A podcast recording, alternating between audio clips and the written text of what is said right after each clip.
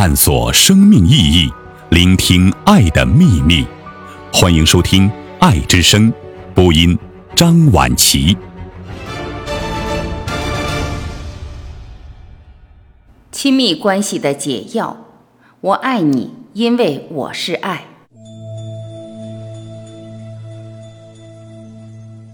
问：就亲密关系而言，我们如何保持临在？如何让情绪升起并处理好这一切？里尔纳。首先，你必须认识到，你进入亲密关系，基本上并不是因为你爱对方，而是因为那是你觉醒的最好机会之一。因为这面镜子不断地反照出你所有无觉知的方面。大多时候，我们都迷失在投射中了。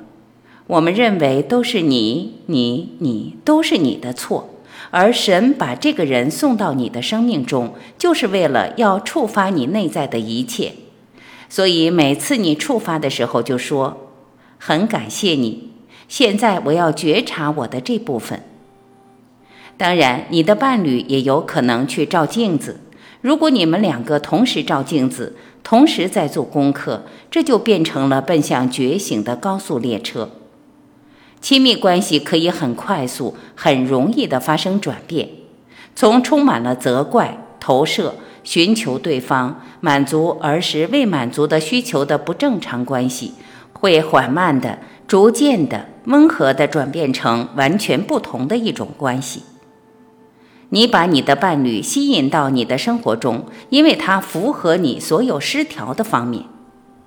举个例子。如果在你儿时感觉到不被爱，你需要吸引一个不知如何表达爱的男人。如果你从儿时起或者从另一世对自己感觉不好，你就需要吸引一个喜欢评判的男人，因为他会向你证明你是对的。我们都需要是对的。所以，当你越来越临在，越来越负责任，越来越熟练地驾驭头脑和 ego 时，如果你的伴侣也在这样做，你们的关系会缓慢的、逐渐的、温和的发生转变，而成为有觉知的关系。那时你就是完整的，你不会期待伴侣为你而在，而是期待伴侣和你同在。从这个意义上讲，你们关系的基础是临在，甚至都已不是爱彼此的问题了。这可是以诚相告，因为如果你是全然临在和觉醒的，你就是爱。如果你的伴侣是全然临在和觉醒的，你的伴侣就是爱。每当困在无觉之中时，就要带着爱向你的伴侣坦白。你坦白的时候，你的伴侣需要安静地听着。你不需要你伴侣的帮助，你只需要一个机会来坦白自己内在升起的一切，而你的伴侣就像一尊佛那样坐在那里接受你的坦白，仅此而已。我总是鼓励人们进入亲密关系，但不要迷失在里面，不要迷失在爱里。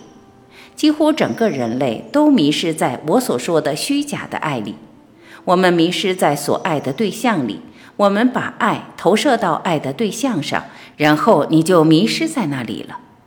我们需要记住，在你爱你的伴侣的任何时刻，仅仅意味着在那个时刻你就是爱。这就是其含义所在，绝不会逾越这一点。你对另一个人升起爱的唯一时刻，只能是此刻，除此以外的一切都是美丽的幻想。我知道这个世界还没有准备好听我刚才说的这番话，对此我接受。但这些话是真理，其他的一切里面都有钩子，里面都有幻想，里面都有投射。你在里面会失去自己。如果你临在，你就是爱；如果你恰好感到爱某个人，那是因为在那一刻你是爱，就是这样。有人准备好听我刚才说的这番话了吗？很好，好了，谢谢你的问题，希望这对你有帮助。问：当我们处于当下时，还是会有念头来干扰，那应该怎么办呢？李尔纳。有念头干扰，就去承认你有想法升起的这个事实，允许想法存在，但不要陷于其中。只要你把意识带到念头上，它就会停止。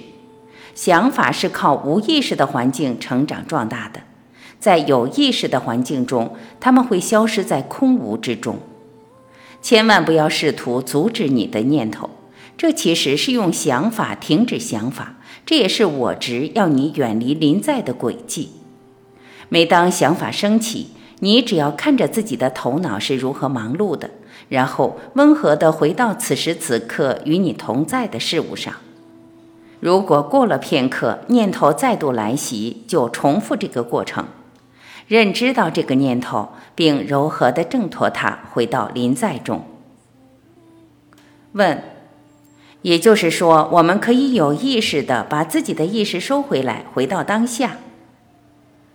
里尔纳。每一天，你都更多的选择活在当下，不再缺席。也就是说，你每天要很多次选择活在当下。你越是经常性的处在当下，临在的层面就会越多的从你内部打开。你选择活在当下的唯一理由是你知道那是生命的实相。你选择和真理在一起，不愿意再迷失在幻象的世界里。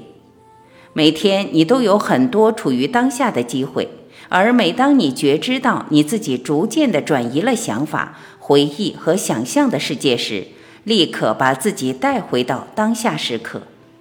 只要你选择的是当下时刻，你就会越来越深入临在，而临在就会逐渐将它所隐藏的宝藏揭露出来，最终你会完全安住于临在之中。宇宙和人间天堂就会呈现出来。